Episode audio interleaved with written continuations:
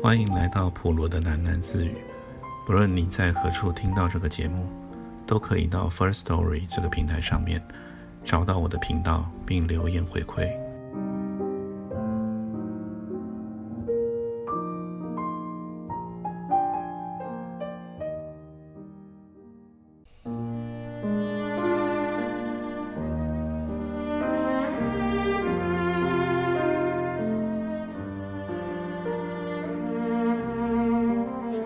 其实我也不知道他是不是害怕火车。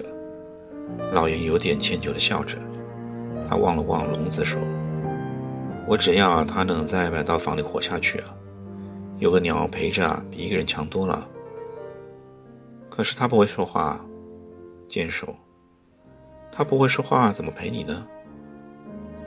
他不会说话，你可是会说话的。老严从篮子里抓出了一把花生。塞在了剑的手里，他脸上的表情看上去温和而皎洁。那么，你是不是愿意每天来陪我说话呢？老严说：“只要你每天来啊，过了夏天，我就把鸟送给你，连笼子一起送给你。你呀，说话不算数，我才不上你的当呢。”剑想了想说：“再说，我还要做学校的功课呢。”我哪能天天来陪你说话？我跟你开玩笑呢。就是啊，你不上我这儿来啊，过了夏天，我也会把鸟连同笼子一起给你的。真的？这回你说话算数吧？当然算数啊。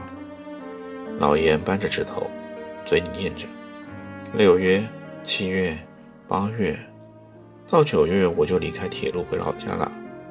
他说：“到了九月啊，我就退休回老家了。板道啊，靠力气和精神，我已经不比当年喽。要等整整一个夏天，说不定鸟会死嘞。”剑有点不高兴，他转过脸望着窗外，午后的第一列火车正嘶鸣着，隆隆的驶过。他注意了一下笼子里的蜡嘴鸟，它的彩色的羽毛。是我收紧，是我探索，最后随火车远去的时候，重新舒展开了。这个过程就像含羞草的叶子一样，在触碰中发生形状的变化，看上去很奇妙也很有趣。黄昏的五钱弄，沉浸在一片嘈杂混乱的气氛里，人们纷纷向五钱弄西侧的赵家涌去。赵家出事了，是赵家七岁的女孩小朱出事了。果然，又是在铁路上惹的祸。事情的起因跟小朱毫无关联。一群男孩为了勇气和胆量，在弄口争论不休，谁敢趴在铁轨的中间，让火车从身上开过？他们坚信火车底部与铁轨的缝隙，可以使勇敢的人。安然无恙。一群男孩激烈的争吵着，急于向对方证明自己是五钱弄里唯一真正的英雄。他们互相推推躲躲的往铁路上走，小猪就跟在男孩们的身后，边走边问：“你们真的要上铁路比吗？你们真的不怕被火车压死啊？”小猪就是剑的妹妹，剑是不喜欢妹妹跟在他身后的。所以小猪就经常跟在了别的男孩后面玩耍。那天，小猪就这样跟着那群男孩爬上铁路。男孩们嚷嚷着，躺在铁轨的中间。他们躺在那儿，姿势各异，脸上的表情都怪模怪样的。小猪站在了一边看着他们，捂着嘴痴痴的笑。他们躺了一会儿，火车没有来；再躺一会儿，火车真的来了。有个男孩突然尖叫了一声：“火车来了，快爬起来！”所有的男孩都迅速地从铁轨中间爬了起来，跳到了铁轨的外面。七岁女孩小猪却被前方疾驶而来的黑影吓坏了。小猪转过身朝前跑，小猪在铁轨之间踉跄地朝前跑，似乎没有听见男孩们在后面的叫声：“跳出来，快跳出来！”小猪疯狂地朝前奔跑了一段路，突然站住，回头张望。他看见火车头闪烁着一圈红光，朝他飞扑过来。火车，你慢一点啊！你停下来！小猪发出一声凄厉尖锐的狂叫，最后他被吓哭了。但他的声音在一刹那之间就被庞大坚硬的火车撞碎了。小猪惊恐地蹦跳的声音被一片乳白色的气雾全都吞没了。男孩们听见火车哐当一声巨响，但是一年数度的灾祸已经再次发生。他们看见一只红色的塑料凉鞋从火车轮子下飞溅出来，就像一滴水珠。剑是第二天在路坡下找到小猪的塑料凉鞋的，它躺在两颗向日葵毛茸茸的枝干间，鞋面上沾着夜来的露水。剑拾起那只红色的纤小的塑料凉鞋，他擦去了上面的露水。把它放进了自己的书包里。剑注意到妹妹的衣物和别人一样，也是非常洁净、非常鲜亮的。夏天一来，剑的母亲精神混乱。每一次火车从五钱洞附近驶过的时候，他的身体就会剧烈的颤抖，而夜行的货车汽笛声，则使他发出更加尖利悠长的狂叫。剑的一家生活。在小猪的幼小亡灵的阴影中，剑的母亲不许剑再到铁路上去。剑现在懂得该顺从母亲了。他给母亲端着药锅，里外忙碌着。我听你的话，他说，我不到铁路上去玩了。但是，在那个炎热潮湿的夏季里，剑总是神思恍惚的。在凭窗眺望不远处的铁道的时候，他的心也像天气一样炎热潮湿，是一种烦闷不安的心情。剑知道那是因为他克制了欲望的缘故。只去一回，去道口看看老爷看老爷的大嘴鸟。他自己说，只去一回，以后再也不去了。这个早晨。剑终于偷偷的上了铁路。走过铁路桥的时候，他突然想起了那个一死在桥下的男人。那一截很像裤带的蓝布条。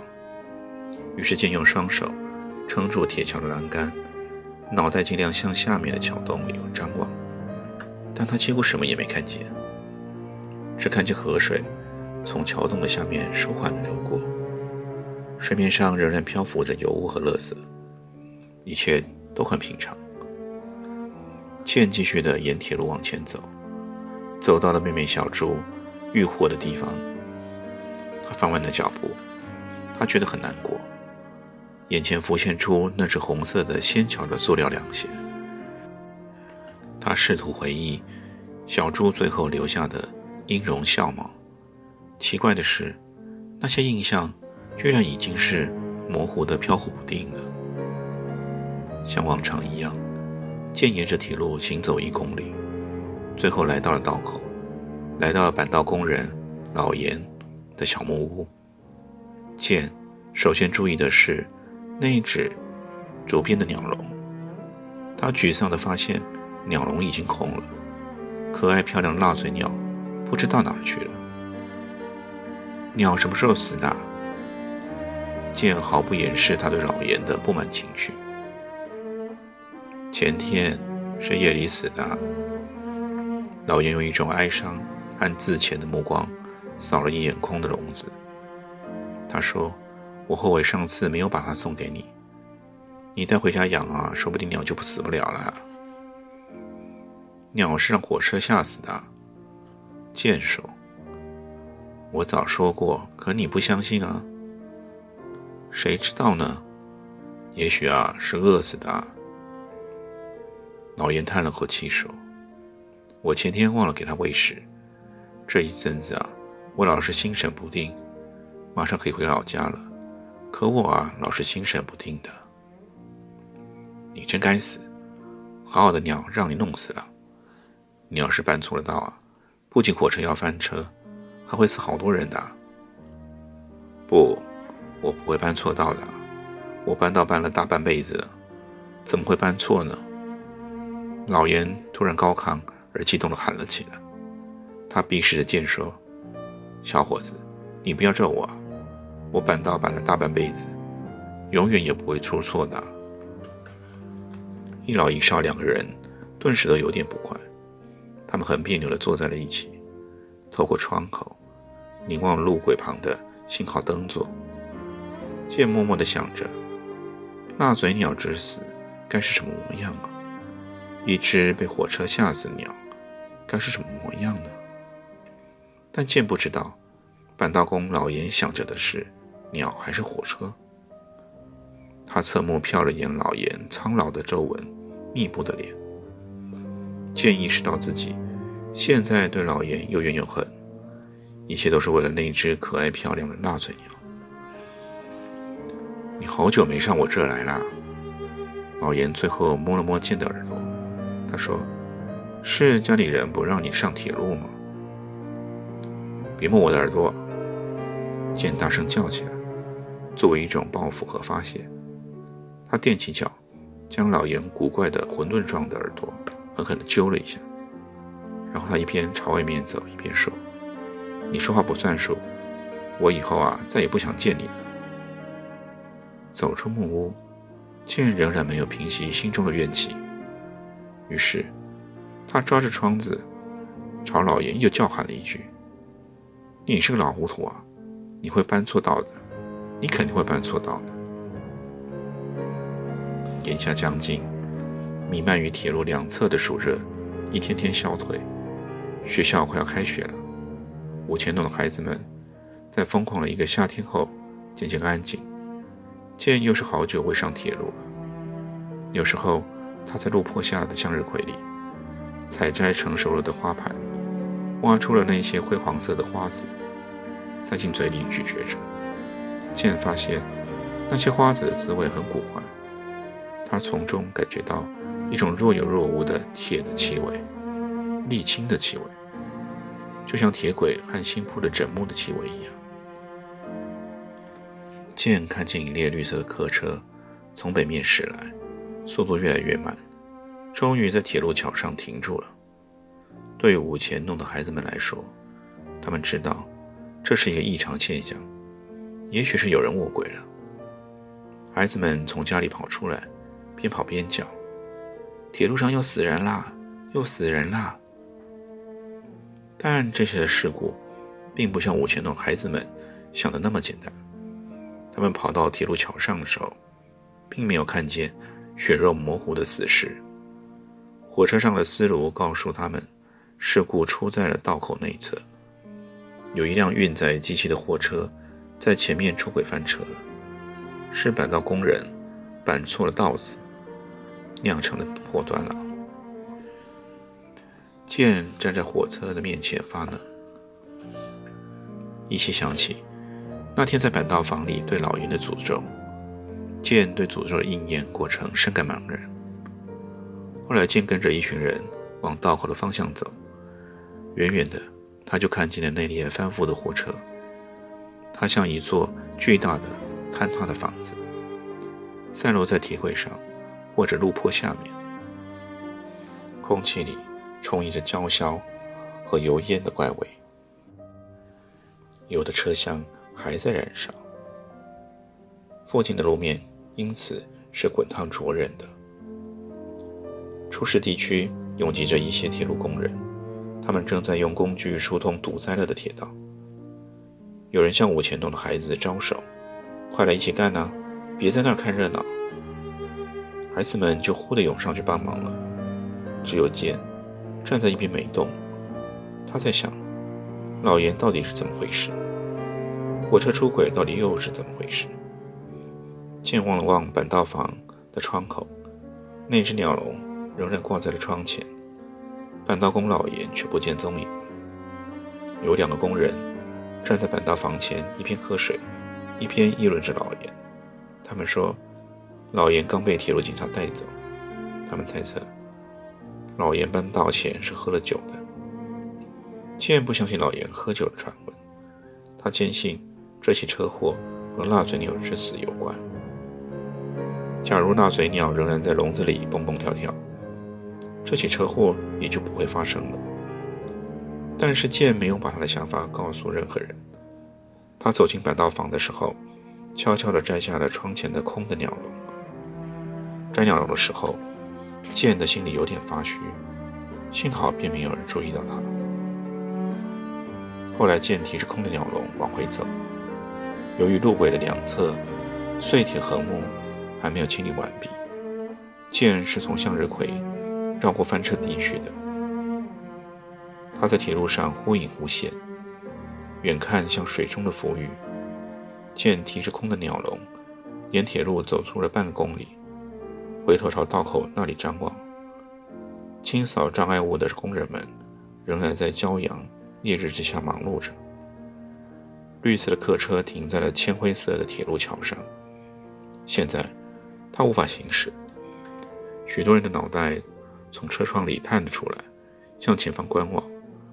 剑从车窗下走过的时候，遇到了七嘴八舌的提问：“前面出什么事啊？是有人被火车压死了吗？火车什么时候再往前开啊？”“我不知道啊。”剑摇着头大声的回答。在逐一经过的车窗前，剑突然看了一张。似曾相识的女人的脸，她从侧窗扔下了一卷整齐的苹果皮，微笑着凝视剑和剑手里的鸟笼。女人唇边的一颗黑痣，在窗内闪耀着一点神奇的光晕。她使剑匆匆归家的脚步戛然而止。你手里提的是鸟笼吧？女人问。剑专注地盯着女人唇边的黑痣，没有回答她的问题。剑沉默了一会儿，突然说：“你从上海去哈尔滨？我知道你是从上海到哈尔滨去的。不，我到天津啊就下车了。”女人笑起来，她的手从车窗里伸了出来，似乎想去触摸剑手中鸟笼。女人说：“鸟呢？你的鸟笼里怎么没有鸟啊？别碰它。”剑就是这时候。仓皇奔跑起来的，他推开陌生女人的手，就仓皇地奔跑起来。剑紧紧捏着笼子的手，已经浸满了汗水。他感到一种莫名的紧张和恐惧，就像一个被追逐的真正的窃贼一样。剑不知道自己害怕的是什么，但他在奔跑的同时，已经知道他下一步将干什么。他想把那只鸟笼扔掉。他竟然想把那只空的鸟笼扔掉，让我的手离开鸟笼。剑想，快让这只鸟笼离开我的手。剑站在了高高的铁道上，面向五前弄的方向，举起了手里的鸟笼。剑吼叫了一下，用力把鸟笼扔出去。但是用竹子编成的鸟笼很轻，它在空中只飞行了很短的一段距离，无声的。落在了路坡下的向日葵地里，剑看见它在肥大的葵花叶上轻轻碰击了一下，然后就无声地落在了向日葵地里。八月仍然是葵花向阳的季节，葵花在南方常常被种植在铁路两侧的路坡上。这种美丽的植物喜欢炽热的阳光，也已经是。众所周知的常识了。